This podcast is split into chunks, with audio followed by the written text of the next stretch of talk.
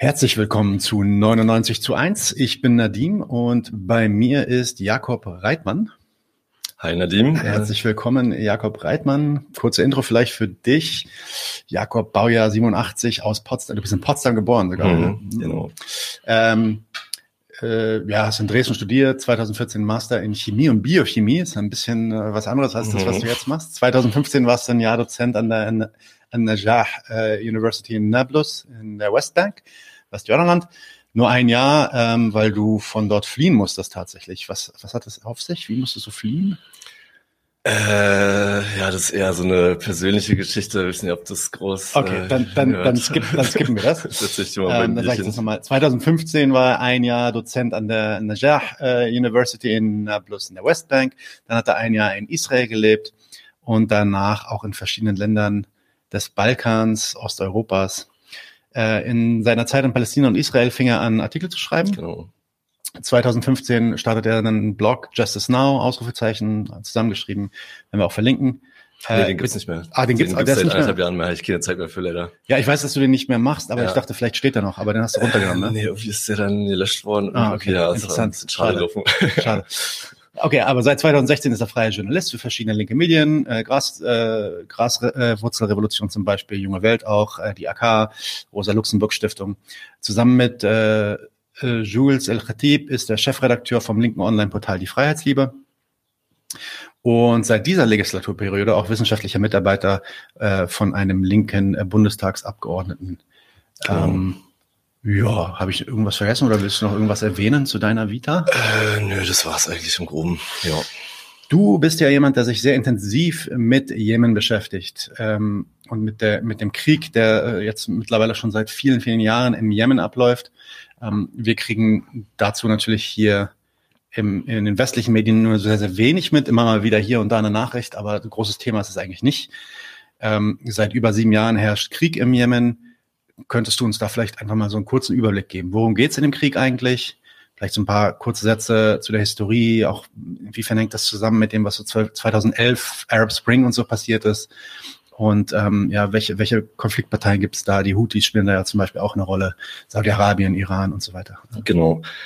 Also der Krieg, äh, der aktuelle Krieg, also es gibt ja mehrere, viele Kriege im Jemen leider, aber der aktuelle Krieg fing halt an am 26. März 2015 ähm, da fing quasi eine achtköpfige, also damals noch neunköpfige äh, arabische Koalition, also unter Führung von Saudi-Arabien und den Emiraten. Äh, dann noch dabei Ägypten, Jordanien, Bahrain, Kuwait, ähm, Marokko und Sudan. Und damals noch Katar. Katar ist seit paar Jahren nicht mehr dabei, seit der Katar-Krise 2017. Äh, die fing jedenfalls an, den Jemen zu bombardieren, also hauptsächlich den Nordjemen weil der Nordjemen ist so der, so quasi die Hochburg der sogenannten Husi-Rebellen. Also selber nennen die sich Ansar Allah, das ist glaube ich Schüler Gottes heißt es. Und aber äh, nach den führenden, äh, nach der führenden Familie werden die halt einfach im Westen meistens Husis genannt und teilweise nennen sie sich selber auch Husis. Ähm, und also ist halt immer so eine Frage, wie weit man zurückblicken will in der Geschichte oder auch so territorial, räumlich, ähm, um halt aktuelle Geschehnisse im Hier und Jetzt erklären zu können. Und also dann nur ein, zwei Sachen so über die Geschichte. Also Saudi-Arabien wurde ja so Ende der 30er als, also jetzt das moderne Saudi-Arabien Ende der 30er als Staat gegründet. Und schon, ich glaube 38 war es.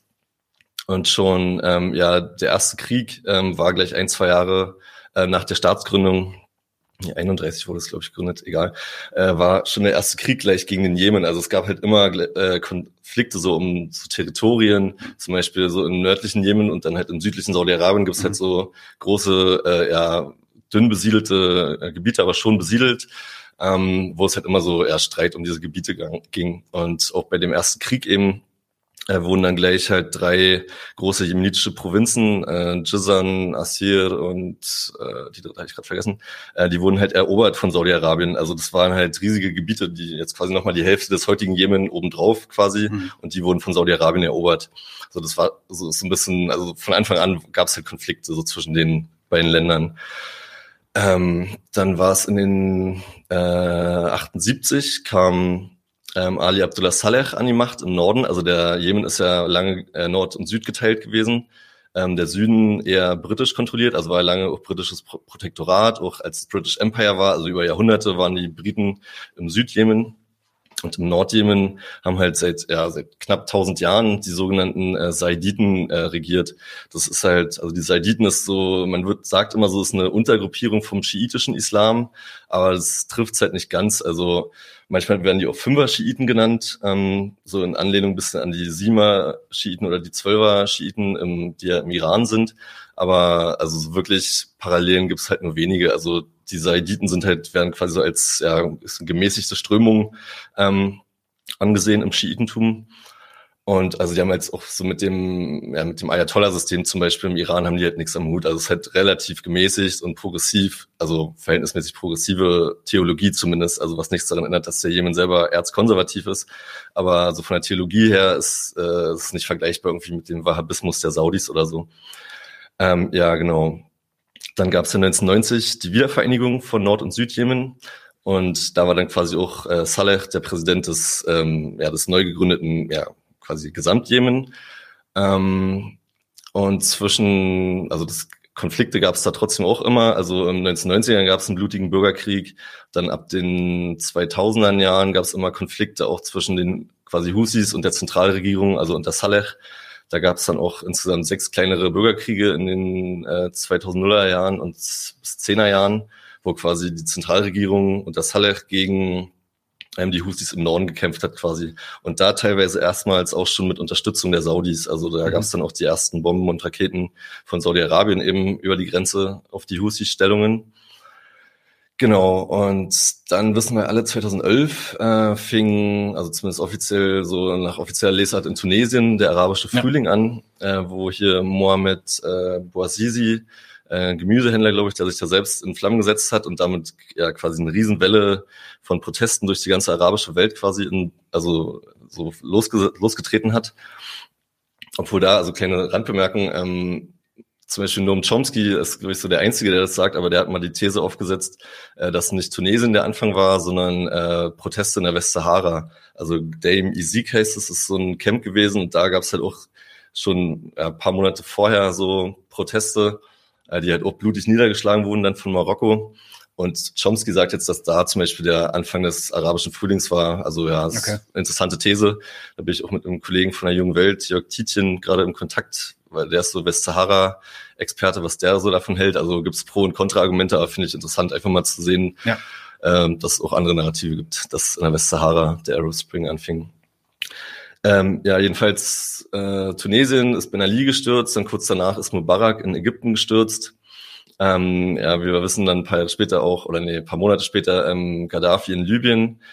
Und quasi so dieser Spirit, so dieser revolutionäre Spirit äh, ist dann auch übergeschwappt ähm, in den Jemen quasi, ähm, weil da gab es ja auch seit Jahrzehnten ähm, ja, soziale Unruhen und ja einfach extreme soziale Ungleichheit. Mm, und dann ging halt auch Anfang äh, 2011 ähm, im Jemen äh, viele, ja hauptsächlich junge Leute, viele Frauengruppen, Studenten, also war eine sehr diverse, sehr äh, heterogene Gruppe, ähm, die halt auch in vielen Städten, also hauptsächlich in der Haupt Hauptstadt Sanaa, aber auch in anderen größeren Städten gingen die halt auf die Straße und ähm, ja, erstens, also erst wollten die gar nicht äh, groß den, ähm, den Präsidenten stürzen, sondern die wollten halt auch nur ja, gewisse soziale Fortschritte erwirken und ja so ein bisschen Aufbrechen des patriarchalen Systems.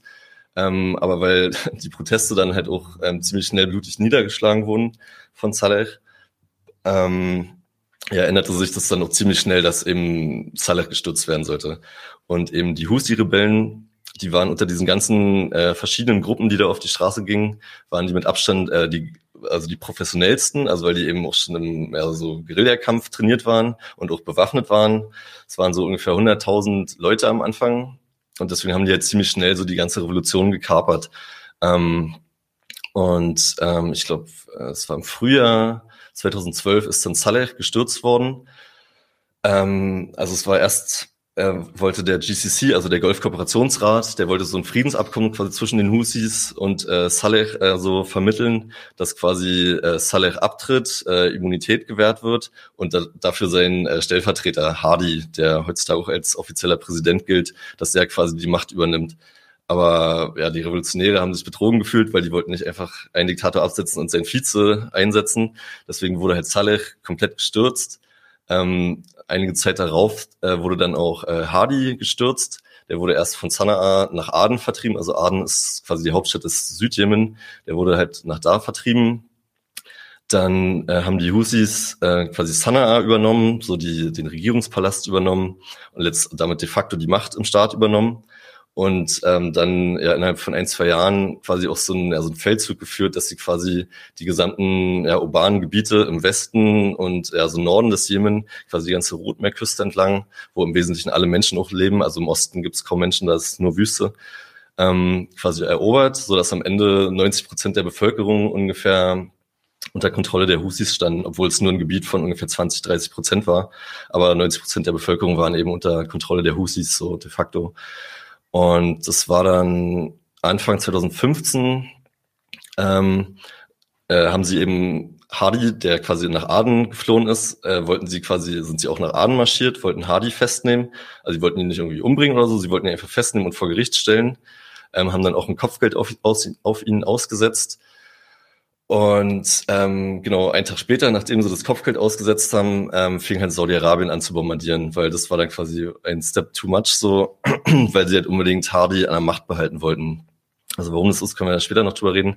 Aber das war dann quasi so der, ja, der Kriegsbeginn eben, dass die Houthis Hardy quasi vor Gericht stellen wollten und Saudi-Arabien darauf dann anfing zu bombardieren. Okay, ja, über die regionalen Interessen sprechen wir auch gleich noch. Ja. Ähm, vielleicht doch noch mal ein bisschen was Allgemeines. Die äh, UN spricht im Jemen ja immer wieder von, ähm, ja, also quote unquote, die schlimmste humanitäre Katastrophe der Welt. Immer mal wieder hört man sowas auch mhm. äh, aus linken ähm, äh, Magazinen und Texten und so. Gleichzeitig wird aber von den Medien auch irgendwie der Krieg als der vergessene Krieg äh, besprochen. Ja. Ähm, ist ja tatsächlich auch so, dass es irgendwie so ein bisschen aus den Augen, aus dem Sinn ist für ja. viele Leute. Wie kann das sein? Wie funktioniert das eigentlich so? Ja, die schlimmste humanitäre Katastrophe der Welt, aber gleichzeitig kümmert es niemanden so richtig. Ja, also erst zu dem Label, also ich glaube, es wird so ab ja, 2016 oder so, habe ich das, glaube ich, das erste Mal in irgendwelchen UN-Dokumenten oder auch von Guterres selber quasi diese Formulierung gehört. Und also nach meiner Einschätzung ist sie absolut zutreffend. Also ich meine, wir müssen uns angucken, wie viele Krisenherde wir auf der Welt haben. Syrien, die Rohingya-Krise in Myanmar, Bangladesch, Kongo, äh, ja damals ja auch noch IS und so, also was ja extreme Krisen waren und trotzdem ist das Label schlimmste humanitäre Krise von Jemen absolut zutreffend. Also, also wenn man sich da so die Zahlen und Statistiken anguckt, ist es halt eine einzige Katastrophe. Also wir haben zum Beispiel ja eine extreme Hungersnot, also das hat einfach, also es sind ungefähr 30 Millionen Menschen im Jemen und davon sind ja so zwischen 15 und 20 Millionen sind halt hungerleidend. Ähm, drei Viertel der Bevölkerung, also 22 Millionen, äh, sind von UN-Hilfen, also von Hilfslieferungen abhängig. Dann haben wir zum Beispiel ja die historisch größte Cholera-Epidemie, die jemals aufgezeichnet wurde. Also das war so 2017 fing es an, dass äh, eine extreme Cholera-Epidemie losbrach. Das waren insgesamt, äh, ich glaube, über zweieinhalb Millionen Cholera-Fälle. Und vorher war ähm, Haiti, die größte jemals gemessene Cholera-Epidemie, so also nach dem Hochwassersturm, ich glaube 2011 war das, mhm. da gab es halt 700.000 Cholera-Fälle und das war quasi die jemals größte aufgezeichnete und die 700.000, das wurde halt im Jemen nach irgendwie zwei, drei Monaten quasi durchbrochen. Und jetzt ist es halt mit Abstand die größte Cholera-Epidemie aller Zeiten. Ja. Sowas zum Beispiel, oder wir hatten 2018 noch eine riesen ähm, Malaria-Epidemie, ähm, Corona hat auch heftig zugeschlagen jetzt ja. in den letzten Jahren. Ähm, das Gesundheitssystem wurde komplett dezimiert von Saudi-Arabien. Also unter jedes, also mehr als jedes zweite Krankenhaus äh, ist halt außer Betrieb, einfach durch ja, strategisches Bombardieren durch Saudi-Arabien. Dann die Wasserversorgung ist komplett hinüber, weil eben auch Wasserwerke bombardiert wurden. Also Saudi-Arabien bombardiert einfach komplett die zivile Infrastruktur, so einfach als Kriegswaffe, um quasi eben dieses Elend ähm, direkt äh, hervorzubringen. Deswegen ähm, das ist halt auch immer so eine Frage nach den Kriegstoten, was man da reinzählt mhm. und was nicht. Also, also die offizielle Zahl von Getöteten liegt bei ungefähr so 150.000 im Jemen, also einfach durch Waffengewalt Getöteten. Aber also meiner Meinung nach muss man halt diese ganzen Sekundärphänomene, also Hunger, Cholera, einfach ähm, ja so durch Krankheiten gestorbene Menschen, die halt verhindert werden könnten, äh, muss man halt direkt zu den Kriegstoten zuziehen, weil das halt nicht irgendwie so Kollateralschäden sind oder so, sondern es wird halt von Saudi-Arabien bewusst äh, hervorgebracht. Eben Hunger wird als Kriegswaffe einge eingesetzt, Epidemien werden als Kriegswaffen eingesetzt. Ähm, deswegen müssen die halt dazugezählt werden. Und wenn diese Sekundärphänomene, die Toten dazugezählt werden, äh, sind wir halt bei 377.000. Also es sind jetzt, es war die letzte Untersuchung von der Denver University im Auftrag der UN vom, lass mich lügen, Ende 2021, also knappes halbes Jahr sind die Zahlen jetzt alt. Also jetzt sind wir vielleicht mal mittlerweile bei knapp 400.000 Toten so. Ähm, ja, also das Label schlimmste humanitäre Katastrophe ist absolut zutreffend. Und trotzdem ähm, liest man halt ständig, also wenn es mal irgendwelche Artikel gibt über Jemen, ist halt immer so ein, so ein beliebter Catchphrase, so der vergessene, der vergessene Krieg. Krieg. Genau.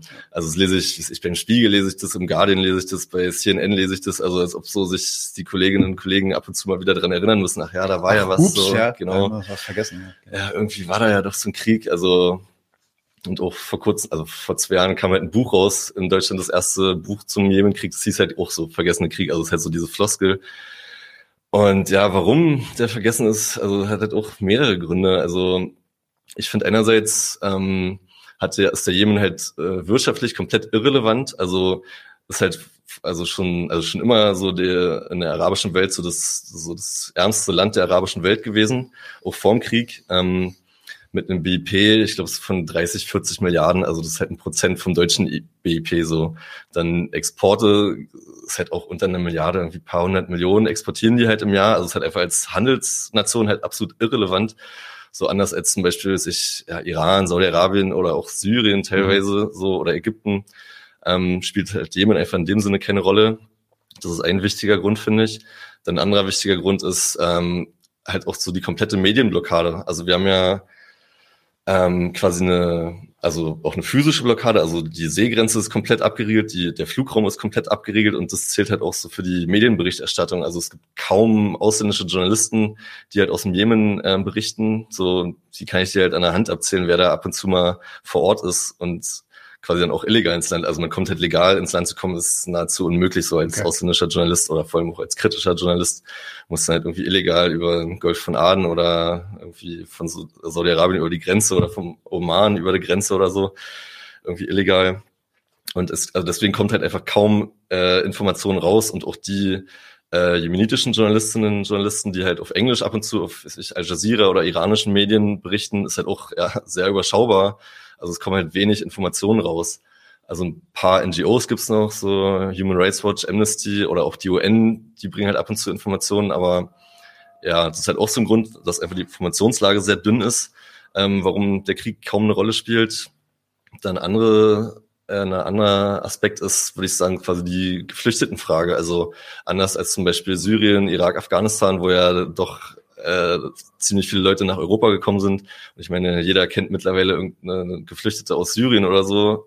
Aber wer kennt schon jemanden aus dem Jemen? Also es ist halt sehr überschaubar, die jemenitische Community in Deutschland. Also es sind halt ähm, ja so im unteren dreistelligen Bereich, also paar hundert kommen im Jahr so, die es halt irgendwie schaffen, äh, eben nach Europa zu kommen. Was natürlich auch daran liegt, also Jemen ist halt ja auch in einer ziemlich äh, ja, feindlichen Umgebung. Also im Norden ist halt Saudi-Arabien, die Grenze ist halt ziemlich äh, militärisch abgeriegelt, da kommst du halt schlecht durch. Dann im Süden ist halt der Golf von Aden, ist auf der einen Seite Somalia, da will man halt auch nicht unbedingt hin. So, deswegen kommen halt einfach sehr wenig Leute raus aus dem Jemen. Und mhm. das ist für mich auch so ein Aspekt, warum der Krieg so vergessen ist, weil einfach in der Lebens-, also in der Alltagswelt von uns jetzt hier in Europa äh, Jemeniten einfach keine Rolle spielen. So, sowas. Und dann würde ich halt auch noch sagen, weil wir durch unsere Waffenlieferung quasi sind wir in meinen Augen zumindest halt Kriegspartei, also quasi aktive unterstützende Partei. Und also anders als zum Beispiel ich in Syrien, also Assad beliefern wir nicht mit Waffen, aber ähm, ja, wir beliefern eben die Saudi-Koalition ja massiv mit Waffen und deswegen, wenn das halt permanent Thema wäre, müssen wir ja uns auch irgendwie an die eigene Nase mal fassen und unsere Rolle in dem Krieg hinterfragen. Das wird halt natürlich nicht gerne gemacht. Ja. So, das sind so ein paar Aspekte, warum der Krieg einfach so vergessen ist. Ja, und generell, die Saudis sind ja, sind ja schon durchaus unsere Verbündeten, auch wenn immer mal wieder ja. so, ein, so, ein, so ein scheinheiliger Kritik kommt, vor allem ja. an dem Islamismus und so. Ja. Ähm, aber äh, rein wirtschaftlich, politisch gesehen sind das ganz, sind die ganz klar auf unserer Seite. Klar. Und auf, äh, von wem war das der Stabilitätsanker? Äh, hat doch mal jemand gemacht, ich weiß gar nicht mehr, wer das war. Steinmeier oder so? Nee, ja, egal, jedenfalls Stabilitätsanker, so. Das hat unser, Zutrauen würde ich dem ja, unser Partner. Ähm, du schriebst vor einer Zeit, vor einiger Zeit in der anarchistischen Zeitung ähm, Graswurzelrevolution einen Text, in dem du, du hast da so eine These erarbeitet, ähm, wo du sagst, dass es in dem Jemen gar nicht um einen Krieg ähm, zwischen Soldaten und Rebellen sich handel, handele, sondern in erster Linie um eins, nämlich um einen Krieg gegen die Kinder Jemens. Genau. Das ist ja schon ziemlich krass. Hm. Wie, komm, wie, kommst du auf, auf diese Analyse? Also da muss man sich quasi auch ähm, diese Statistik angucken, die ich vorhin schon erwähnt hatte von der University of Denver, wo halt diese 377.000 herkommen, die Toten eben. Und äh, die Sekundärphänomene, die ich da angesprochen habe, also Hunger, Cholera, quasi einfache Krankheiten, die halt einfach zu behandeln werden, aber trotzdem Leute dran sterben, da ist halt im überwiegenden Fall, dass halt da Kinder dran sterben. Also von den 377.000 Toten ist eine unfassbare Zahl, sind halt 260.000 Tote unter fünf Jahre. Also 70 Prozent der Toten im Jemenkrieg sind unter fünf Jahre alt. Und ich habe noch nie irgendwie, keine Ahnung, von einem Krieg gehört, wo es so ein extrem krasses Missverhältnis war zwischen quasi Erwachsenen, die sterben und Kindern, die sterben. Also ich will jetzt da keine Statistik mäßig zum Beispiel zu Syrien oder Afghanistan, aber es ist halt nicht an, ansatzweise so ein krasses Missverhältnis. Und ja, da muss man sich halt eben quasi diese Sekundärphänomene angucken. Also ist doch recht einfach ähm, ja, herzuleiten. Also wie gesagt, Jemen ist halt schon immer das ärmste Land der arabischen Welt gewesen. Also das Gesundheitssystem war vorhanden, aber halt ja sehr marode und auf ja, sehr niedrigem Niveau. Und ähm, wenn du dann halt anfängst, quasi so Krankenhäuser zu bombardieren und die Leute hungern eh schon alle, also drei Viertel der Bevölkerung hungert und dann trifft es natürlich als erstes die Schwächsten der Gesellschaft. Also entweder sterben halt ältere Menschen, aber ältere Menschen gibt es nicht viele im Jemen. Also es ist halt eine sehr junge Gesellschaft. Also sterben halt als erstes die ohnehin schon vom Hunger geplagten Kinder als erstes. Also zum Beispiel, also zum Beispiel Cholera, sind auch die meisten Toten waren halt unter fünf Jahre. Und äh, wenn du dir halt vorstellst, ja, dass Saudi-Arabien quasi die ganze Wasserversorgung auch bombardiert hat und es gibt halt einfach kein sauberes Trinkwasser. Und Cholera zum Beispiel kann man sehr einfach behandeln. Da musst du dir einfach nur mit Wasser eine Zuckerlösung anrühren, nimmst es halt ein bisschen so Elektrolyte auf und dann bist du nach ein paar Tagen eigentlich wieder gesund. Aber wenn du halt äh, ja, verseuchtes Wasser hast, dann stirbst du halt an einer einfachen Krankheit, die relativ einfach eigentlich zu behandeln ist, ja. weil du einfach diese Zuckerlösungen nicht anrühren kannst. Und das ist halt so ein Grund, ähm, ja, warum halt Kinder so viel sterben oder auch, es gibt halt einige ja, konkrete Einzelfälle, wo ich, Schulen bombardiert wurden, mhm. irgendwelche Schulbusse bombardiert wurden. Ja, solche Geschichten. Ähm, und ja, da kommt halt eben einfach diese krasse Zahl her, dass 70 Prozent der Toten einfach ja, unter fünf Jahre alt sind, was ich eine total erschütternde Zahl finde. Ja, so, ja, da kommt die These her.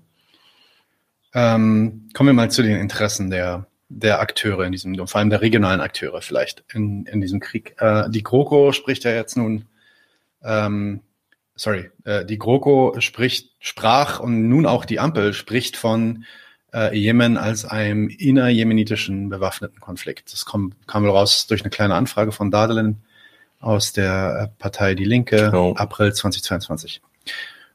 Ist das ein innerjemenitischer bewaffneter Konflikt, deiner Meinung nach? Also das ist halt eine sehr sonderbare Formulierung so, und die kam halt eben von der GroKo halt schon immer, also die sind auch über die Jahre immer genau bei dieser Formulierung geblieben, innerjemenitischer staatlicher Konflikt. Da zum Beispiel auch die linken MDB, äh, Jacqueline Nastic, die hat da immer sehr nachgebohrt und ja, war so Pain in the ass, hat halt immer nachgebohrt und gefragt, ja, meint ihr das ernst? Also ihr könnt es doch nicht als innerjemenitischen Konflikt bezeichnen, aber es hat halt einen sehr banalen Grund, warum die Regierung immer dabei blieb weil wenn die das als Bürgerkrieg darstellen, quasi, dass jemenitische Parteien gegeneinander kämpfen, ähm, dann dürfen sie an Saudi-Arabien Waffen liefern. Wenn das jetzt aber als ausländischer Konflikt, also als internationaler Konflikt ist, dann darfst du halt äh, keine der Parteien mit Waffen beliefern. So und also zumindest nicht direkt. Also zumindest nicht direkt. Ja, genau. Und also das würde sowohl EU-Recht brechen als auch deutsche ja. ähm, so Vorgaben brechen. Deswegen haben die es halt immer so hingedreht, dass quasi Saudi-Arabien, also die arabische Koalition quasi nur auf Einladung vom Präsident Hadi quasi stellvertretend für den Präsidenten bombardiert. Und so haben die es dann halt hingedreht, dass es halt ein Bürgerkrieg ist, dass quasi Saudi-Arabien und so die ganze Koalition nur Teil der offiziellen Regierungskoalition ist, was natürlich ja, haarsträubend ist. Weil ich meine, ähm, so am Anfang, so als so der Husi-Aufstand begann und so, da kann man noch vom Bürgerkrieg auf alle Fälle reden, so die ersten, mhm. so 2014 und Anfang 2015. Ich meine, da gab's ähm, natürlich viele Milizen und auch so, also so Stämme, Clans, die sich halt dem Husi-Aufstand entgegengestellt haben, so ähm, teilweise auch so Al-Qaida-Truppen und aber auch äh, reguläres jemenitisches Militär, die haben die Husis bekämpft. Da war es auf alle Fälle noch ein Bürgerkrieg. Aber dann ab 26. März 2015, als dann eben Saudi-Arabien und die Emirate und so angefangen haben zu bombardieren, ja, es ist halt zynisch von einem Bürgerkrieg zu reden. Also es ist halt einfach eine ausländische Koalition, die halt die Zivilbevölkerung von einem Land bombardiert.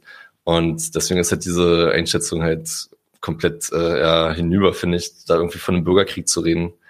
Ja. Okay. Ähm, das ist eine Narrative, so diese Idee des Bürgerkriegs, äh, was, was ab und zu immer mal wieder rüberkommt, ist aber auch eine andere, nämlich die eines äh, ja, so Stellvertreterkriegs gegen den Iran. Das ist eigentlich hier äh, um, um hm. einen Konflikt irgendwie von dem Westen gegen den Iran gibt und der wird auf, auf dem Jemen oder auf dem Rücken des Jemen quasi ausgetragen.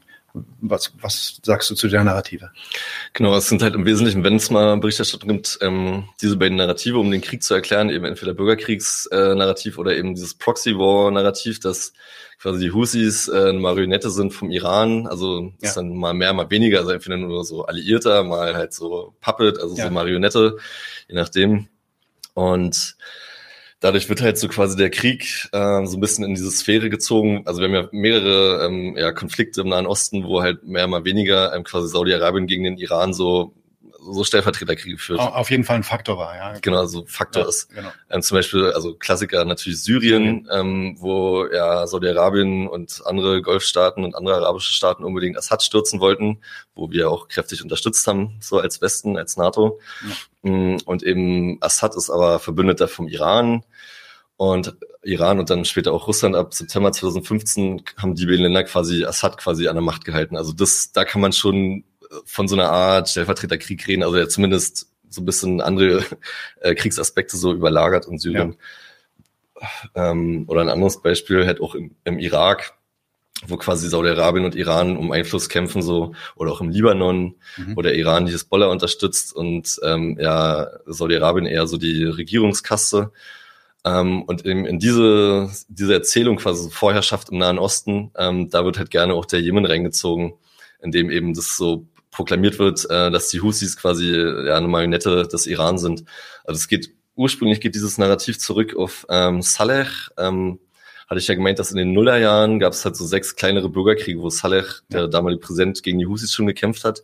Und er wollte natürlich Unterstützung aus dem Westen haben, vor allem eben von den USA. Und dann hat er quasi dieses Märchen erfunden. ähm, hier die Husis sind äh, Puppets, also Marionetten vom Iran. Also unterstützt mich mal, weil wenn ihr mich unterstützt, dann unterstützt sie quasi den Kampf gegen den Iran. So da kam dieses Narrativ ursprünglich her. Und da gibt's halt so, ja, so von WikiLeaks äh, veröffentlichte Depeschen, so aus der Botschaft von damals, also aus der amerikanischen Botschaft, so, wo die gesagt haben, äh, nee, das haut nicht hin, so, also es stimmt nicht, dass ähm, ähm, Husis quasi Alliierte des Iran sind. So, mach mal du deinen Krieg alleine, wir, wir unterstützen dich jetzt nicht weiter. Aber da kommt quasi dieses Narrativ so her. Damit hat er es schon mal so ein bisschen in die Welt gesetzt.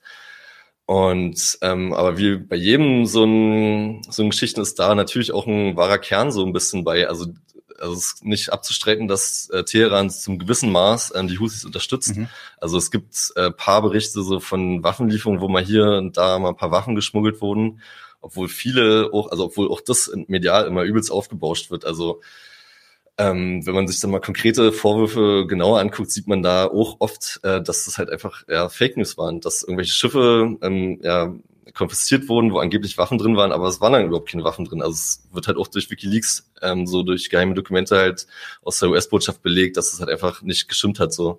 Aber es nicht heißen soll, dass es keine Waffenlieferung gab. Es gab ab und zu, aber halt nicht in diesem übelsten Ausmaß, äh, wie das medial manchmal dargestellt wird, dass irgendwie Iran Drohnen liefert und auch irgendwelche Marschflugkörper liefert und so. Da gibt es halt einfach keine handfesten Belege für.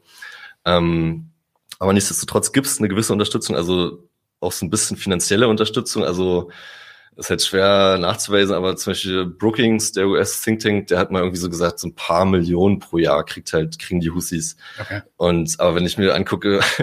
weiß ich, was Assad bekommt oder weiß ich, was die Hezbollah oder auch die Hamas im Gazastreifen aus äh, Teheran bekommt, ist es halt marginal. Mhm. Oder andererseits, was, ähm, welche Unterstützung quasi die Hadi-Regierung aus dem Westen bekommt. Also da geht's um hunderte Milliarden. So, ja, ja. das ist halt, absolut äh, nicht vergleichbar irgendwie. Also deswegen ist halt Tropfen auf den heißen Stein. Tropfen auf ja. heißen Stein.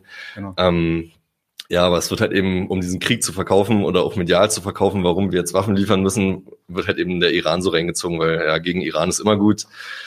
Ja, aber ist halt einfach nicht viel dahinter. So. Okay. Ja. Also wenn dann das Narrativ des Bürgerkriegs nicht so richtig passt und auch der Stellvertreterkrieg vielleicht schon so ein paar Aspekte hat, im Sinne von, ja, da gibt es schon Unterstützung von dem Iran, allerdings hält sich das in Grenzen und das ist definitiv nicht der definierende Faktor hier. Was sind denn dann die tatsächlichen Interessen der, der kriegsführenden Staaten hier, also dieser, dieser, hm. dieser kriegsführenden Koalition rund um Saudi-Arabien? Ähm, da muss man auch so ein bisschen differenzieren. Also das, das sind ja äh, acht Parteien quasi in der Koalition. Und quasi die zwei führenden Mächte sind auf alle Fälle Saudi-Arabien und die Vereinigten Arabischen Emirate. Und die haben halt äh, komplett unterschiedliche Interessen. Ja, da können wir später noch mal ein bisschen drauf eingehen, aber dann die anderen Koalitionäre, diese anderen sechs Koalitionäre sind mehr oder weniger so Juniorpartner, die halt quasi so reingezogen wurden, dass es halt irgendwie so ein, ja, so ein Koalitionsanstrich hat. Also haben sie auch gelernt, so von der Koalition der Willigen von 2003, dass die USA unbedingt eine internationale Koalition aufbauen wollten, um denen so ein bisschen so Legitimität zu verschaffen. Hat Saudi-Arabien natürlich von gelernt. Deswegen haben sie sich noch so ein paar andere Länder ins Boot geholt, vor allem zum Beispiel Ägypten. Bei Ägypten wissen wir ja, 2011 äh, wurde eben Mubarak gestürzt, dann kam äh, Morsi an die Macht von Muslimbrüder, hat uns natürlich nicht gefallen, weil kann ja nicht sein, dass jetzt einer hier aus einem anderen Lager auf einmal an der Macht ist, der nicht unser, unter unserer Kontrolle steht. Ähm, und da haben dann Saudi-Arabien und die Emirate quasi den Putsch von Al-Sisi, der jetzt äh, seit 2013, muss, ja, 2013 an der Macht ist, der wurde halt massiv von Saudi-Arabien und den Emiraten unterstützt, also einfach finanziell, so, mhm. weil wir wissen, Ägypten ja, ist halt auch sehr arm, die Wirtschaft ist ja, bankrott und ja, irgendwie muss ja so ein Putsch finanziert werden. Und das ist jetzt quasi so Payback. Also das hat jetzt Saudi-Arabien gesagt, hier, Ägypten, du musst jetzt hier mitmachen, weil wir haben dich unterstützt, jetzt musst du hier bei unserer Koalition mitmachen. Ähm, und äh, die Ägypten ist zum Beispiel dabei, ähm, so äh, bei der Seeblockade ist Ägypten zum Beispiel vorne mit dabei, quasi so die ganze Rotmeerküste abzuriegeln, auch mit Schiffen aus Deutschland übrigens und war ja auch einer der letzten Tage unter Angela Merkel hat der Merkel nochmal für mehrere Milliarden äh, Schiffe an Ägypten verkauft, an den mhm. Putschisten und äh, General Sisi. Und ja, genau, also das muss man halt erstmal so unterscheiden, dass quasi die sechs Juniorpartner, die haben halt keine ureigenen Interessen im Jemen. Also ich, was geht das Marokko zum Beispiel an, was hier ein paar tausend Kilometer weiter irgendwelche Rebellen auf der arabischen Halbinsel machen? Das sieht ja Marokko nicht. Aber quasi als Juniorpartner von Saudi-Arabien wurden die dann so reingezogen. Mhm. Und ähm, aber Saudi-Arabien hat konkret halt zwei Ziele. Also auch Saudi-Arabien sagt ja immer hier, es geht um Iran so, um eben den Krieg zu verkaufen, aber es ist halt banale Machtpolitik am Ende, worum es Saudi-Arabien geht. Ähm, der erste Grund ist ähm, quasi Sicherung der Grenzen. Also meinte ich ja vorhin schon, dass so die Grenzregion Jemen, Saudi-Arabien schon ja, historisch gesehen auch schon mal einfach so Konfliktfeld war. Ähm, die Region wurden von Saudi-Arabien erobert, dann wollte, wollten die Rebellen die wieder zurückerobern. Also es war schon immer so ein großes Konfliktfeld. Oder auch, es gab viele, sowas wie Gastarbeiter, so als der saudische Staat aufgebaut wurde, gab es halt viele Gastarbeiter aus dem Nordjemen. Also die Grenze war halt auch immer so sehr porös und äh, es gab Familien, die quasi durch die Grenzschließung auch getrennt wurden. Mhm. Also es gab immer, also über die Jahrzehnte war das halt immer Konfliktfeld. Und als dann die Husis 2015 quasi Sanaa übernommen haben und de facto Machthaber waren im Jemen, wurden sie halt auch so ein bisschen übermütig und haben halt auch so gedroht, ähm, die, die drei großen Provinzen, die ich vorhin schon meinte, die in den 30er Jahren von Saudi-Arabien erobert wurden, dass sie die zurückerobern wollten. Also okay. komplett äh, ja, Größenwahnsinnig so. Genau. Aber, aber es halt einfach riesige Flächen sind. Aber das haben sie jetzt ein bisschen angedroht, so machttrunken von ihrem Erfolg, so haben sie das angedroht und das hat Saudi-Arabien natürlich ernst genommen so. Ähm, und deswegen haben sie, also es ist halt einer der Hauptgründe, eben einer der zwei Hauptgründe, warum sie dann angefangen haben zu bombardieren, um quasi einfach ja Norden so jeden Widerstand zu brechen, dass halt da keine Gewalt über die Grenze mehr rübergehen kann oder halt keine okay. Angriffe. So, okay. das ist halt der eine Punkt, eben die Grenzsicherung. Und der zweite ist, ähm, also Saleh, der Diktator, der war halt 33 Jahre an der Macht. Und ähm, der war also jetzt nicht wirklich eine Marionette Saudi-Arabiens, aber der war so sehr wohlwollend gegen mhm. Saudi-Arabien gegenüber, wurde halt auch so immer alimentiert, hat halt hier mal Geld gekriegt, da mal Geld gekriegt, hier irgendwelche Projekte finanziert oder so. Oder auch irgendwelche Konkurrenten ausgeschaltet von Saudi-Arabien. Also Saudi-Arabien, die, die gelten immer so ein bisschen so als Kingmaker im Jemen, so. Die haben da schon immer so ihre Finger mit im Spiel gehabt, wollten halt immer ja eben eine wohlwollende Regierung, das quasi okay so am Fuße der arabischen Halbinsel, so in ihrem Süden, dass da halt alles ruhig ist und unter ihrer Kontrolle so. Und eben als dann 2012 Saleh gestürzt wurde und eben 2014 dann auch äh, Hadi, war es halt das erste Mal seit Jahrzehnten, dass mit den Husis eben eine Fraktion an der Macht ist im Jemen, die halt ja nichts mit Saudi-Arabien zu tun haben wollen, die halt feindlich ja. eingestellt sind Saudi-Arabien gegenüber. Und ja, das konnte Riyadh halt natürlich nicht hinnehmen, so aus einfach geostrategischer, machtpolitischer Sicht. Und Deswegen wollten sie halt einfach den Husi-Aufstand niederschlagen und eben wieder Hadi, der da mittlerweile im saudi-arabischen Exil sitzt, also da sitzt er immer noch, ähm, den wollten sie halt wieder de facto auch an die Macht bringen. Also die Jure ist er immer noch, zumindest offiziell an der Macht, obwohl das halt auch nicht wirklich hinhaut, weil sein Mandat ist eigentlich 2014 abgelaufen, ist dann nochmal um ein Jahr verlängert worden, worden, aber seitdem ist er halt illegitim an der Macht. Und also das ist halt auch so eins dieser Narrative, die halt in deutschen Medien oder generell in westlichen Medien immer so sind, äh, der international anerkannte Präsident Hardy, aber der ist halt seit sieben Jahren illegitim an der Macht. Also ist halt, ja, so, wir halten immer das Völkerrecht immer so gerne so hoch, aber ja, das ist natürlich auch immer nur nach unseren Ermessen und nach unseren Interessen. Aber wenn es uns dient, ähm, dann ist es natürlich alles egal, so Klar. was jetzt verfassungsmäßig ist, was völkerrechtskonform ja. ist. Und ja, das ist quasi eben das, der zweite Punkt, dass Hadi wieder de facto an eine Macht äh, kommen soll im Jemen, dass quasi Saudi-Arabien wieder so seinen Einfluss Geld machen kann. Okay. Ja, das ist eben Grenzsicherung und Hadi wieder einsetzen. Okay. Du hast auch gerade schon darauf hingewiesen, die Emirate, die, die machen da ja auch mit, aber die haben anscheinend andere Ziele. Ähm, wie sehen die Ziele der Vereinigten Arabischen Emiraten aus? Ähm, da muss man sehen, also die Emirate sind ja ein sehr kleines Land. Also die haben eine eigene Bevölkerung nur von knapp über eine Million, dann noch irgendwie paar Millionen äh, ja, Gastarbeiter, wenn man es wohlwollend nennt. Man kann es auch Sklaven nennen, hauptsächlich aus Indien, Bangladesch, Pakistan, so Südasien. Und aber an sich, die Bevölkerung ist halt sehr klein. Aber durch ja die riesigen eben Öl und teilweise auch Gasvorkommen es ist natürlich halt zu einem ultrareichen Land aufgestiegen. Ja. Also pro Kopf ist Emirate, glaube ich, so ein Top 5 auf der Welt. Ich glaube ja. nur noch Katar und irgendwie Luxemburg oder so ist noch davor. Quasi eines der reichsten Länder der Welt.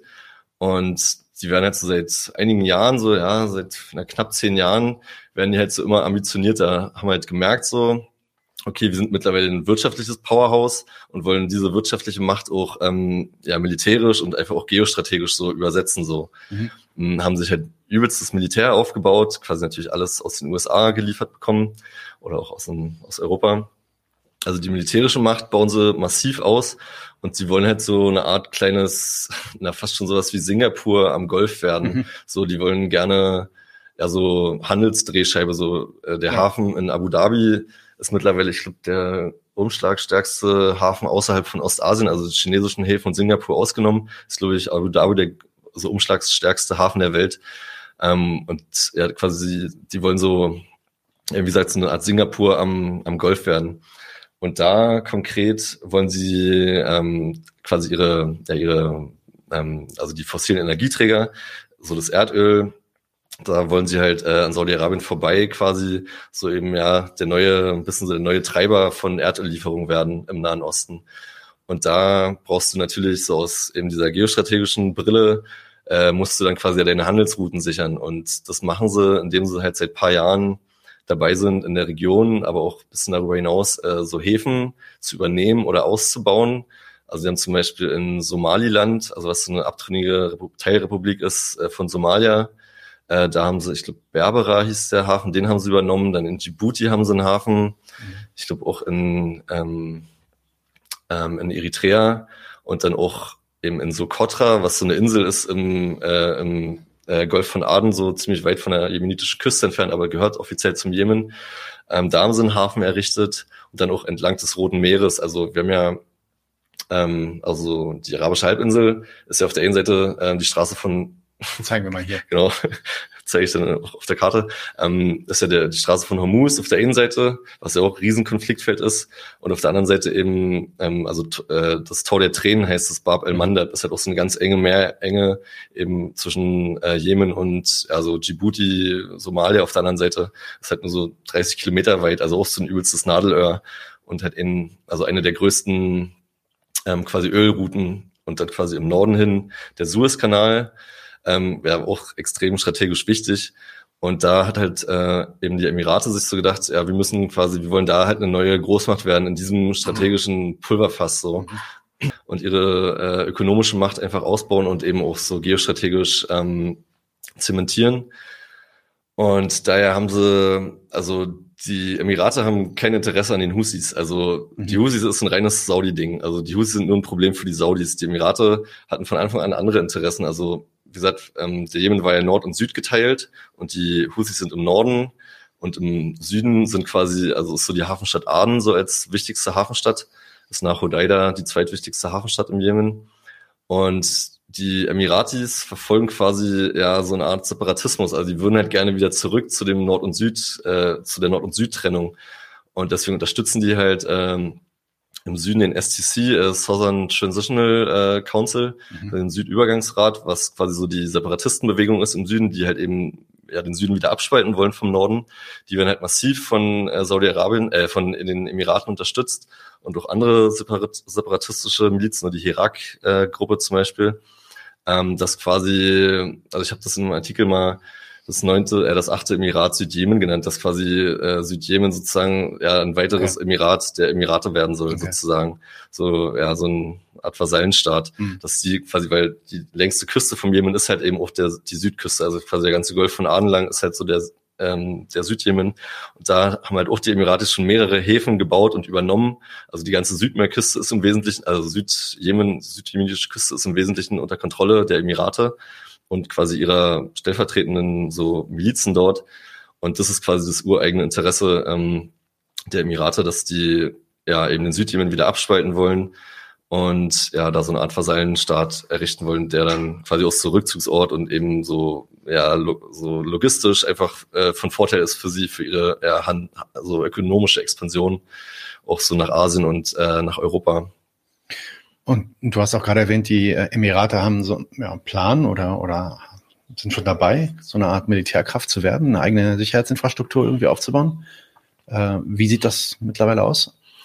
Also ähm, die Emirate haben halt äh, ziemlich schlau agiert, würde ich sagen. Also als der Kriegsbeginn war ähm, und die Husis quasi äh, an der, also vor Aden waren, teilweise da auch in Aden schon ein bisschen was erobert hatten, äh, haben die Emirate quasi den quasi die Rückeroberung von Aden, das war unter Kontrolle der Emirate. Da haben sie halt quasi aus ihrer Sicht halt einen guten Job gemacht, indem sie halt die Husis vertrieben haben und sich damit auch ziemlich großen Respekt erarbeitet haben, so in Washington und in Europa. Dann auf der anderen Seite halt ein bisschen äh, äh, weiter nach Zentraljemen, also die Küste lang, hm, war halt Mukalla. Das war, ähm, genau, das habe ich jetzt auch noch gar nicht angesprochen, also äh, die Al-Qaida im Jemen ist halt auch ziemlich stark. Also es gilt immer so, also AQAP, äh, Al-Qaida on the Arabian Peninsula, äh, gilt halt so als gefährlichster Ableger so der der verschiedenen Al-Qaida-Branches, okay. so zum Beispiel das Charlie Hebdo-Massaker war von AQAP ah, okay. oder auch hier der, na, dieser eine Unterhosenbomber, der da äh, so ein Flugzeug in der Luft sprengen wollte und eine Bombe in der Unterhose, was dann aber vereitet wurde. Ja, ja. Das ist schon ewig, ja. ich glaub, 13 oder so ja, war das. Das war halt auch von der AQAP oder die, äh, so ein Schiff, so ein US-Schiff wurde, wurde mal abgeballert im Golf von Aden, das waren halt auch die AQAP. Mhm. Ähm, und die haben halt äh, ziemlich zur gleichen Zeit, äh, als der IS in Syrien und Irak äh, das Kalifat ausgerufen hat, äh, haben halt auch äh, AQAP im, im Jemen quasi ein Kalifat ausgerufen, so das äh, ja, islamische Kalifat Jemen. Und es war eben in dieser Region um Mukalla und so die, ja, diese Riesenwüste, die waren halt so einfach große Gebiete, so mehr oder weniger unter Kontrolle der AQAP. Und da quasi die zurückzuschlagen, also Mukalla war mehr oder weniger die Hauptstadt äh, der AKP sozusagen von dem Kalifat und die da wieder zurückzudrängen, ähm, das waren halt auch die Emirate. Also die haben eben mehr oder weniger den Kampf gegen AKP besiegt, also gewonnen und ja, die eben so ins Landesinnere zurückgetrieben, dass sie jetzt nur so ein paar Ecken so ja in kaum besiedelten Gebieten unter ihrer Kontrolle haben. Das waren halt eben auch die Emirate. Da haben sie sich halt besonders großen so Respekt eben in Washington so und äh, in Europa eingeheimst. Und ja, sie haben halt eben, wie ich schon meinte, dass sie halt viele Separatistenmilizen unterstützt haben und eben auch ausgebildet haben. Also zehntausende Kämpfer haben die mittlerweile ausgebildet, so dass sie sozusagen ähm, 2019, glaube ich, sogar offiziell äh, gesagt haben, wir sind nicht mehr aktiv im Jemen, weil sie jetzt selber ihre militärischen Aktivitäten mehr oder weniger runtergefahren haben und jetzt alles nur noch über ihre Proxys über machen. Proxys, so. ja, genau. Und halt eben militärische Unterstützung, finanzielle okay. Unterstützung. Ähm, und aber also man kann halt wirklich sagen, dass die im, im Süden so eine Art ja parallele Sicherheitsinfrastruktur ähm, aufgebaut haben und also da würde ich äh, drei ähm, so Investigativberichte gerne, also musst du vorstellen, so die in den letzten Jahren waren, die das halt so ein bisschen ja illustrieren. Und da war halt, äh, der erste war von ha Haaretz, also die israelische, so ja, vernünftige, also eine der wenigen vernünftigen Zeitungen in Israel, die man halt lesen kann.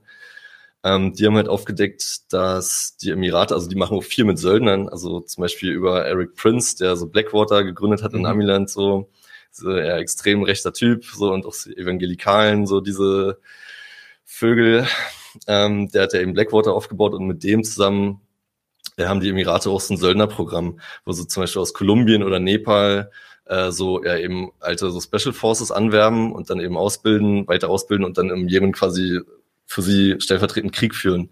Und da war halt eben, was Haaretz aufgedeckt hat, ähm, dass die Emirate in der Negevwüste in Israel ähm, hatten die hat sich eine extra eigene Basis gebaut. Also zusammen mit den Israelis haben die sich eine Basis gebaut. Da wurde die emiratische Flagge gehisst. Muss dir auch mal vorstellen, zu der Zeit war Israel noch nicht mal anerkannt von den Emiraten. Also ist ja jetzt erst seit Trump gewesen, dass ja. sie sich anerkannt hatten. Und ja. da hat quasi israelisches Militär für die Emirate ähm, Söldner ausgebildet, was ich auch eine ziemlich äh, ja, krasse Geschichte so finde. Ja.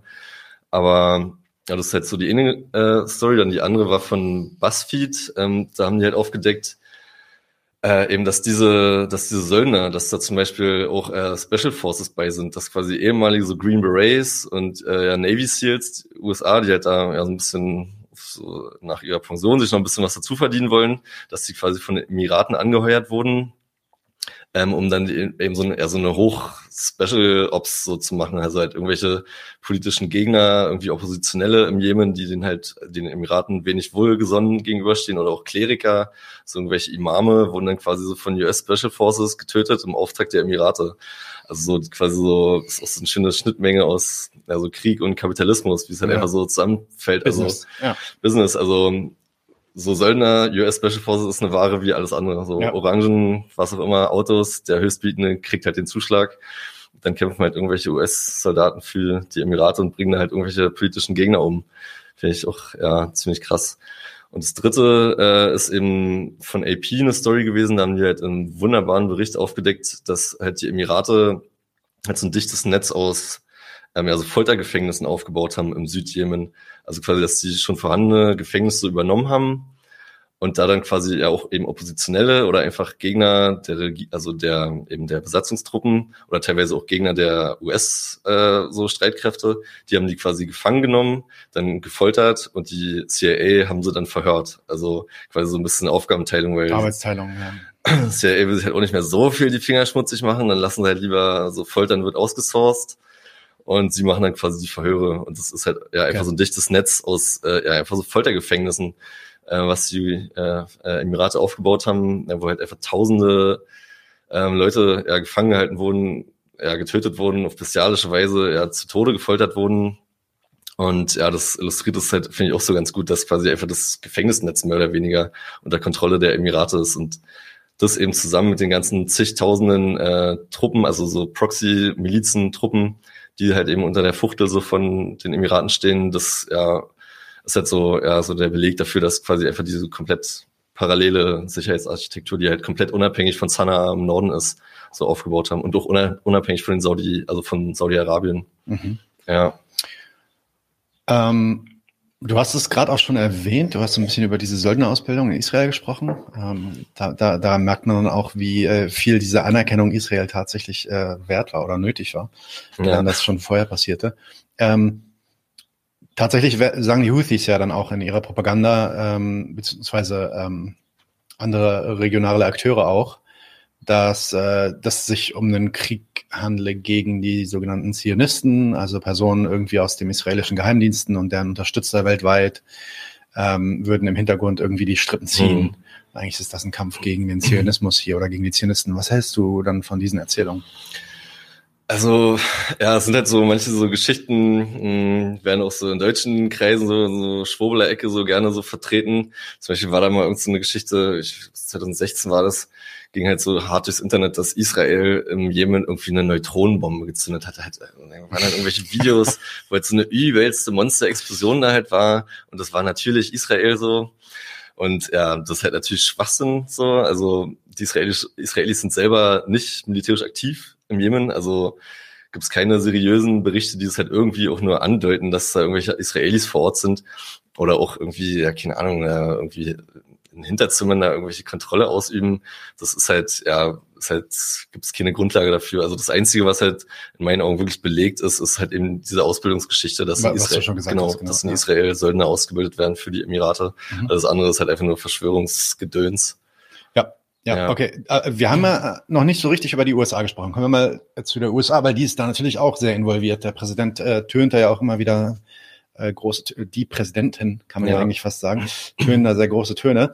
2020, also vor jetzt zwei Jahren quasi, schriebst du in einem Artikel, dass wenn die äh, USA ihre Unterstützung für die äh, saudische Kollektion heute einstellen würden, wäre der Krieg, also quote unquote, wäre der Krieg morgen früh vorbei. Hm. Wie sieht diese Unterstützung da konkret aus? Wie kann es sein, dass die USA da so sehr am Hebel sitzen?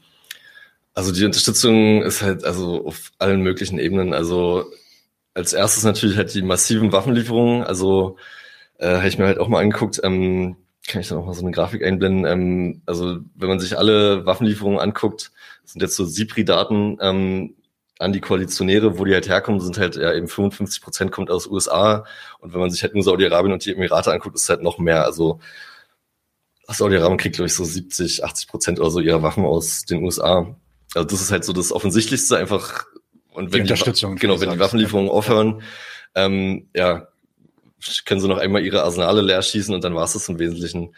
Und eben quasi auch so die ganzen Raketenlieferungen und so, das, wenn das halt ausbleiben würde, ähm, ja, wäre halt der Krieg relativ schnell zu Ende. Aber die Unterstützung ist halt auch auf anderen Ebenen. Also zum Beispiel, ja, was ist so politisch oder auch diplomatisch, das darf man halt auch nicht vergessen. Also auch Saudi-Arabien ist ja nicht im luftleeren Raum, also auch die sind in der internationalen Staatengemeinschaft irgendwie so, wie auch immer, äh, ja, so integriert. Und die müssen halt auch eben ihre Narrative so verkaufen und ihren Krieg irgendwie verkaufen, so. Ähm, und da war zum Beispiel, also ein konkretes Beispiel wieder, ähm, Washington einfach hammerhart diplomatisch ähm, Saudi-Arabien abschirmt, so vor Kritik, war 2018, war das, ja, im Juni, ähm, da sollte die wichtigste Hafenstadt Hodeida, ähm, die sollte halt übernommen werden. Die war halt noch in Husi-Hand und die wollten halt die Emirate und Saudi-Arabien wollten halt zurückerobern. Das gilt so ein bisschen als äh, Lebensader des Jemen, weil 80 Prozent aller Importe kommen über diesen Hafen. Deswegen ist der halt strategisch quasi das Goldstück so.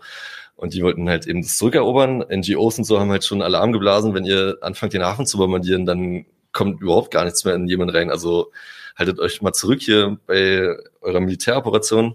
Und dann kam halt eben, hat die Operation angefangen. Drei Tage später, glaube ich, äh, hat Schweden im UN-Sicherheitsrat eine Resolution einge so eingereicht, äh, wo halt einfach dieser Angriff verurteilt werden sollte und ähm, quasi einfach Hilfslieferungen, also aufgefordert wurden, dass sie Hilfslieferungen reinlassen sollten. Also relativ harmlos ähm, die ähm, eben die Resolution. Und da kamen dann halt London und Washington und haben quasi Veto eingelegt. Also die haben halt einfach diese Resolution blockiert die halt am Ende einfach eine humanitäre Resolution war, halt quasi einfach um Saudi-Arabien abzuschirmen, so vor internationaler Kritik. Das ist halt auch so ein wichtiger Punkt, der gerne halt vergessen wird. Äh, dann andere Sachen sind auch so quasi die ja, militärische Unterstützung. Also du hast in den, äh, in den äh, Headquarters in Riyadh und in Abu Dhabi hast du halt von Anfang an irgendwelche US-Generäle also mitsitzend gehabt, die quasi einfach bei der Target-Auswahl helfen, einfach so bei der strategischen Planung, ja, welches Krankenhaus bombardieren wir heute, so die quasi einfach am Strate also an der Strategieplanung mit beteiligt waren. Das ist halt auch noch sehr wichtig. Ähm, und dann, das ist jetzt nicht mehr so relevant, aber das war halt die ersten vier Jahre sehr relevant oder fünf Jahre, ähm, die Luftbetankung. Also du hast halt riesige äh, Wüsten, einfach die arabische Halbinsel ist halt riesig und du kannst halt, ist ich nicht einfach so darüber fliegen, bomben und halt wieder zurückfliegen. Du musst halt in der Mitte mal betankt werden mit deinen Kampfjets. Und das hat halt im Wesentlichen fast ausschließlich äh, quasi die US-Luftwaffe gemacht, dass sie eben betankt haben. Das wurde dann äh, unter Trump, also es sollte auch unter Obama schon, gab es halt übelsten Druck, so von Sanders zum Beispiel, von Bernie Sanders, dass wenigstens das erstmal eingestellt werden soll.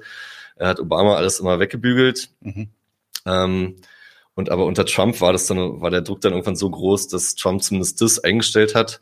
Aber zu dem Zeitpunkt äh, konnten, konnten die Saudis das quasi schon selber. Also in den Jahren davor haben, hat die US-Luftwaffe ihnen das quasi beigebracht. Also es war, gab halt ständig Übungen, wie macht man das Luftbetankungen. Also als es eingestellt wurde, konnten die Saudis das halt schon selber. Okay, ja. Brauchten das quasi gar nicht mehr. Ja. ja, also das sind so ein paar Aspekte, wie diese Unterstützung quasi aussieht. Ja.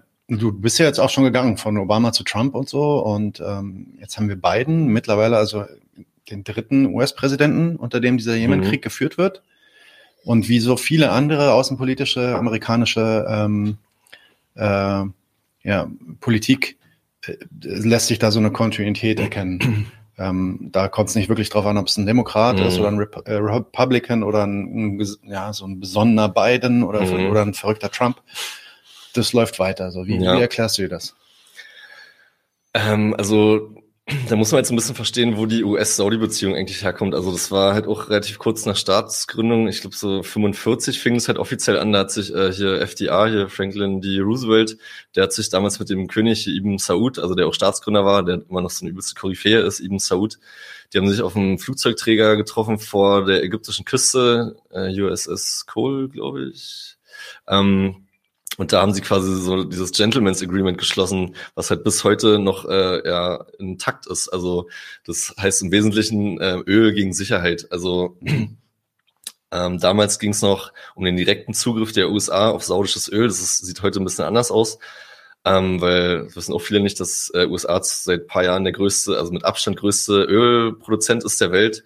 Also ich glaube so ja, knapp 20 Prozent, also so 18, 19 Prozent des globalen der Ölproduktion geht halt auf Kappe der USA, einfach durch den Fracking-Boom. So seitdem sind sie halt aufgestiegen, so rasant aufgestiegen, haben halt US, äh, Saudi-Arabien, Russland hinter sich gelassen als größte Produzenten. Also sie brauchen überhaupt kein Öl aus, aus dem Golfmeer.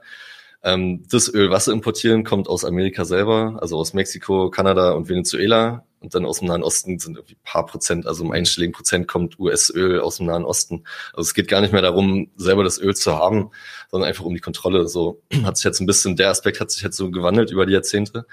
Und eben quasi das, so die Gegenseite war eben Sicherheit, also dass die USA quasi Saudi-Arabien einfach massiv hochrüsten und teilweise auch so ein bisschen als Schutzmacht ähm, agieren ähm, ja, das ist quasi so eben dieses Agreement Öl gegen mhm. Sicherheit. Da mhm. kommt es halt alles so ein bisschen her. Also Saudi-Arabien gilt in Washington ähnlich als heilige Kuh, ja, wie Israel oder so. Also ja. es halt, wird halt einfach nicht angetastet, ja. wird nicht da, hinterfragt. Da gibt's richtig, also auch in Hollywood gibt's richtig so hier, äh, heroische ja. Verfilmungen, irgendwie The Kingdom oder so. Ja, genau. Wird Jamie Foxx in der Hauptrolle. ja, habe ich viel gehört von dem Film noch nicht gesehen, Katastrophe. aber ja, also absolute Katastrophe. Asträne Propaganda ja, richtig krass. Guck ich mir mal an. Ähm, ja, es wird halt einfach nicht hinterfragt. So, es haben halt auch starke Lobby in den USA, auch die Emirate haben eine starke Lobby, aber ja, und das fing dann halt eben an, eben, also unter Obama, der hat ja quasi sein grünes Licht gegeben, sein Go gegeben für den Krieg.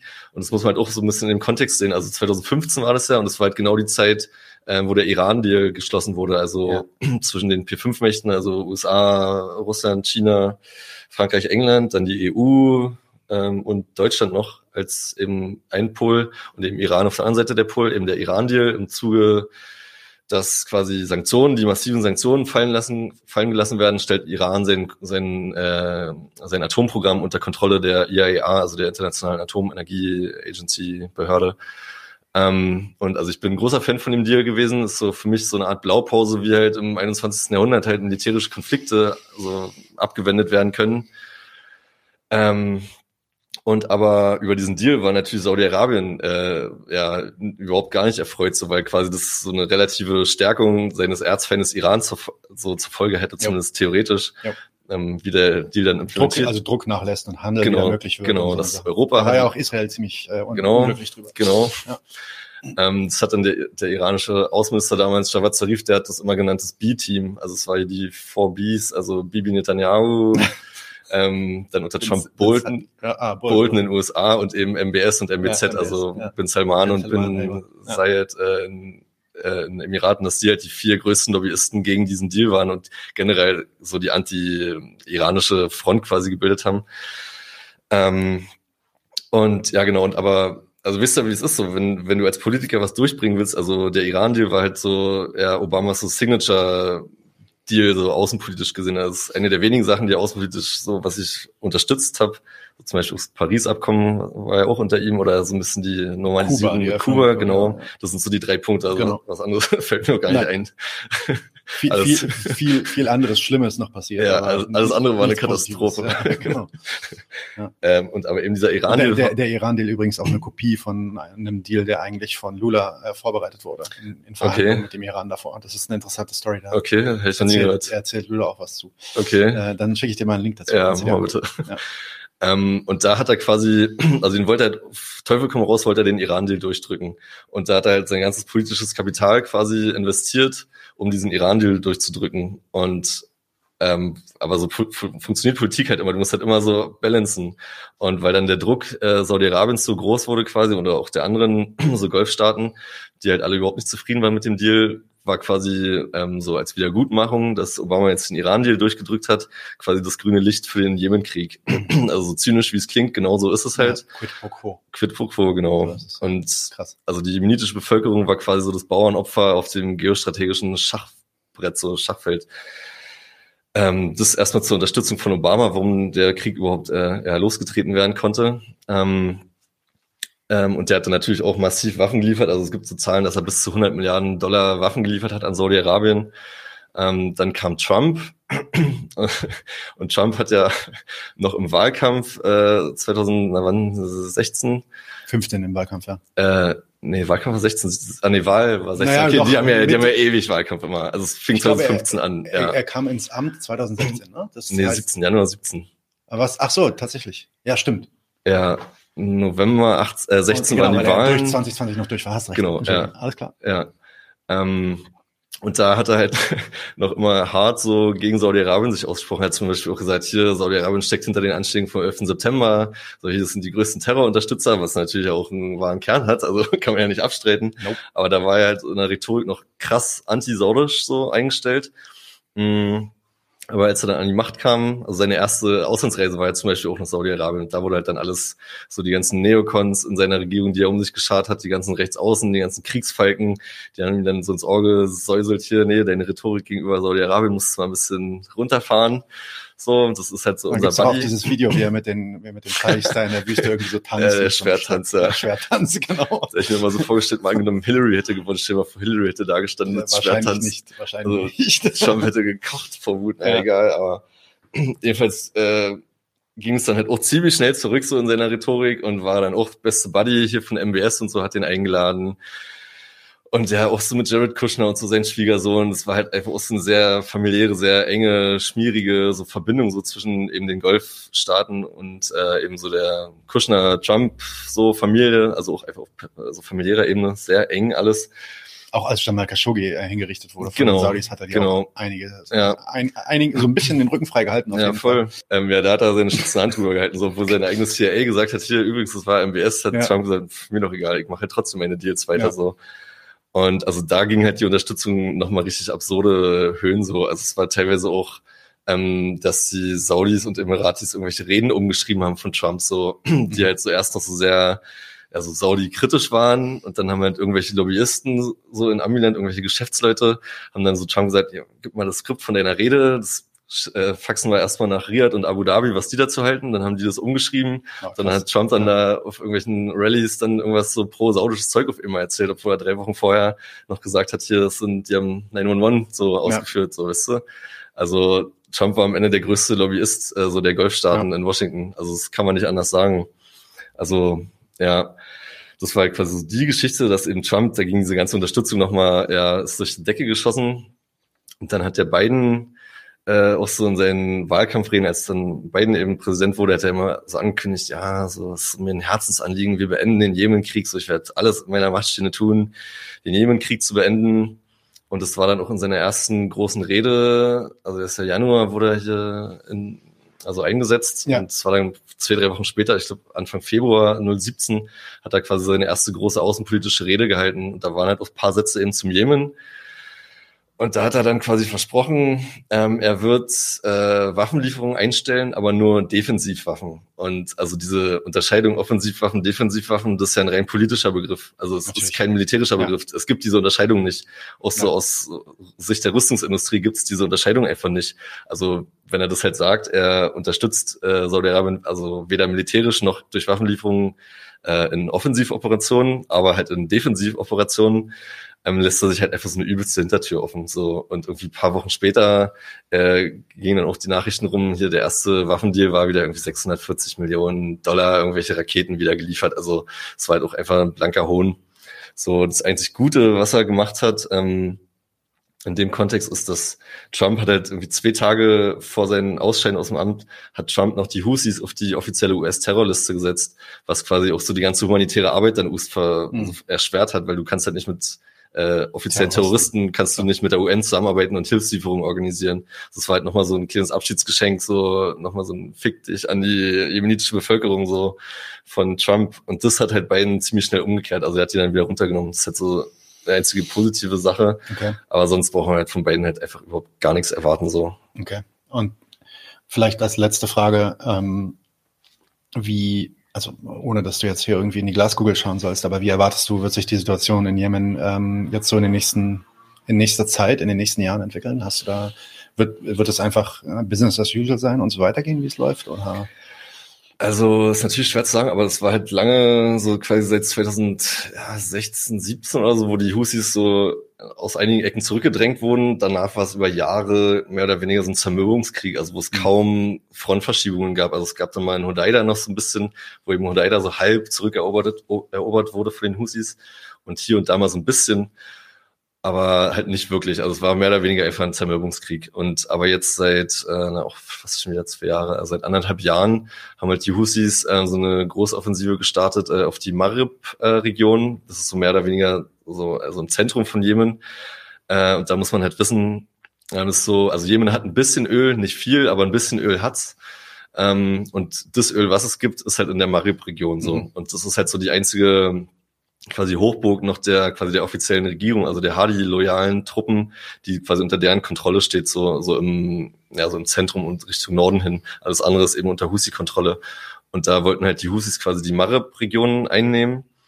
Ähm, und da, ja, das zieht sich jetzt aber halt auch schon wieder seit anderthalb Jahren hin. Und je nachdem, wie das ausgeht, also wenn sie das halt schaffen würden, tatsächlich, wenn sie die einnehmen würden, hätten sie quasi ja so einen unschlagbaren, ja, so Poker in der Hand für zukünftige Friedensverhandlungen, ja. weil das ja. halt so neben Hodeida und also ist Marib und Sanaa sind halt so die wichtigen Zentren auch so aus ökonomischer Sicht so. Und wenn die halt alle drei unter Kontrolle der Husis werden, ist halt ihre perfekte Verhandlungsbasis, um halt irgendeine Art von ja, Frieden oder was auch immer so quasi erwirken zu können.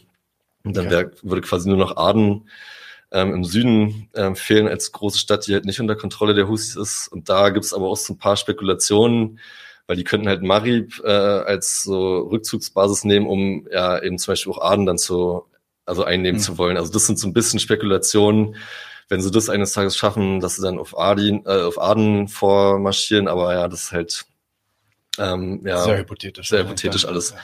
Aber ähm, also wie man halt den Krieg beenden kann, ist halt, ähm, also ich probiere das halt auch immer so ein bisschen, also ich bin Deutscher, ich bin in Europa geboren und also das ist halt mein Kritikpunkt, also unsere Regierung, die deutsche Regierung, ähm, die müssen wir halt attackieren ja. und angehen. Ähm, also der Hauptfeind ist immer im eigenen ja. Land so. Und also wie gesagt, wenn die westlichen Staaten halt aufhören würden, Waffen zu liefern, wäre der Krieg halt ziemlich schnell vorbei. Und das muss halt unser äh, Ansatzpunkt sein, da Druck auf unsere eigenen Regierungen auszuüben.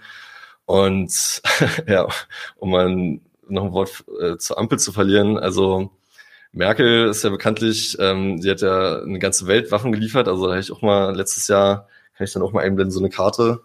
Ähm, den zeige ich dir mal. Ähm, die hat halt an 165 Länder äh, muss mal gucken. Alle roten Länder hat Merkel Waffen geliefert. Hier ein bisschen, da ein weißes, da ein weißes, da ein weißes. Kuba natürlich nicht. Kuba, nee, Kuba kriegt keine Waffen. Ja, und aber hier, die komplette Weltkarte ist halt rot. Ja. Also es sind halt 165 Länder, wo halt Merkel in ihren 16 Jahren Waffen geliefert hat, im Wert von knapp 100 Milliarden Euro. Und natürlich auch an die Saudi-Emirate-Koalition. Also die hat in jedem Jahr, seit der Krieg äh, äh angefangen hat, seit 2015, hat sie in jedem verdammten Jahr an jeden Koalitionär Waffen verkauft. Mhm. Also auch wenn hier im Koalitionsvertrag dann stand, wir werden keine Waffen mehr an Länder liefern, die im Jemen so beteiligt sind, ist halt alles eine Farce gewesen. Exportweltmeister. Ja. So ist das. Und ähm, unter der Ampel, die haben das ja den gleichen Satz oder einen leicht abgeänderten Satz haben die halt auch in ihrem Ampelvertrag so stehen. Und zumindest wie es jetzt aussieht, äh, liefern sie zumindest nicht an die Hauptkoalitionäre, also in Saudi-Arabien und Emirate ging es jetzt noch nichts, aber ähm, es ging zum Beispiel auch auf, auf eine ähm, Anfrage von uns zurück. Ähm, in den ersten sieben Wochen haben die, haben die schon für 2,2 Milliarden Waffen verkauft. Also das meiste so an NATO-Partner. Ich glaube, Holland, also Niederlande war der größte ähm, äh, Empfänger, aber halt einfach diese Zahl 2,2 Milliarden in ein paar Wochen. Also wenn es auch nur ansatzweise so weitergeht, werden die jeden Rekord brechen, so äh, was Deutschland je exportiert hat. Ja. Da bin ich mal gespannt, was dann da rauskommt in den nächsten Monaten. Äh, aber auch an die Koalitionäre. Also es ging jetzt auch wieder auf eine kleine Anfrage zurück von äh, Silvim Dadelein ähm, von Linken. Ähm, da kam dann raus, dass die zumindest an Senegal, Sudan und Kuwait auch schon wieder neue Waffen verkauft haben. Also was ja auch alles drei äh, Teile eben der äh, Saudi-Arabien-saudischen Koalition ist. Ähm, zwar jetzt auch keine Riesenmengen, aber sie haben schon wieder. Also sie haben schon wieder quasi so äh, ja, den ersten Schritt gemacht, um auch schon wieder an alle anderen liefern zu können. Also ja, und das verfolgen wir halt äh, so eng wie es geht und ja, probieren dann da halt einfach Druck aufzubauen und das zu skandalisieren, dass es halt einfach nicht sein kann, dass sie jetzt schon wieder anfangen, die Koalitionäre zu, mit Waffen zu beliefern. Das geht halt einfach ja. nicht. Ja. Okay, Jakob, vielen Dank für die vielen Hintergrundinfos. Das war echt äh, sehr ausführlich. Ähm, geht natürlich alles noch viel ausführlicher in den Texten von Jakob. Das heißt, zieht euch das auf jeden Fall rein. Du bist auch gerade dabei, ein Buch zu schreiben im Aurora Verlag, glaube ich. Genau. Und da wollte ich dir jetzt ein bisschen Druck machen und fragen, wann kommt es raus? wann können wir das erwarten? Wann haben wir die nächste Folge dann? Also ich bin in den letzten Zügen auf alle Fälle, muss nur noch, also das Manuskript steht so, ich muss nur noch ein bisschen rübergehen, hier noch ein paar Sachen updaten dann noch ein bisschen was natürlich jetzt auch Russland, äh, weil ich habe natürlich auch was zu. Russland geschrieben, das kann ich jetzt Ukraine nicht unerwähnt lassen, das muss auch noch so ein bisschen geupdatet ja. werden. Noch hier ein paar Zahlen updaten, da noch mal ein bisschen.